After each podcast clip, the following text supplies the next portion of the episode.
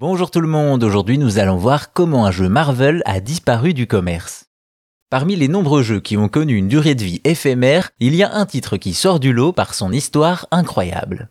À l'origine de celle-ci, on retrouve un studio, Silicon Knights, connu pour avoir participé à la création des Legacy of Kane. Nous sommes alors en 2004 et le studio reprend un vieux projet ambitieux laissé en plan et veut en faire le jeu de la GameCube.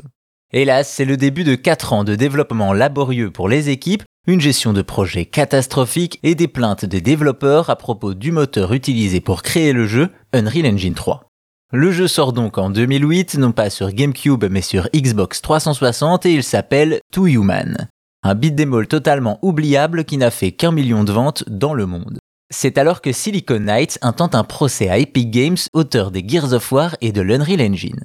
Selon eux, si Gears of War est plus beau et plus fluide que leur jeu, c'est parce qu'Epic cache la bonne façon d'utiliser le moteur. En compensation, ils demandent tous les revenus générés par les Gears of War, rien que ça.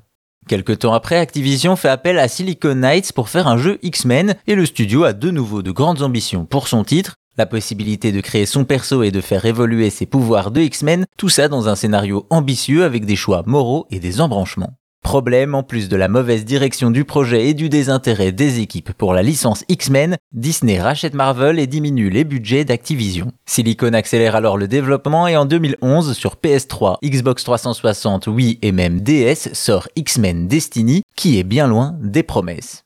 Il s'agit à nouveau d'un beat'em all très répétitif qui manque de fluidité et de finesse graphique, un flop encore pour Silicon Knights. Cependant, la descente aux enfers n'est pas terminée pour le studio.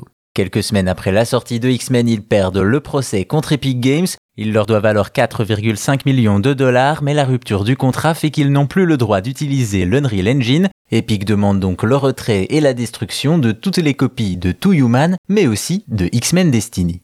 En effet, Silicon a fait une grave erreur, utiliser Unreal Engine pour créer X-Men sans les droits, ce qui a condamné le jeu quelques semaines après sa sortie et le studio au passage.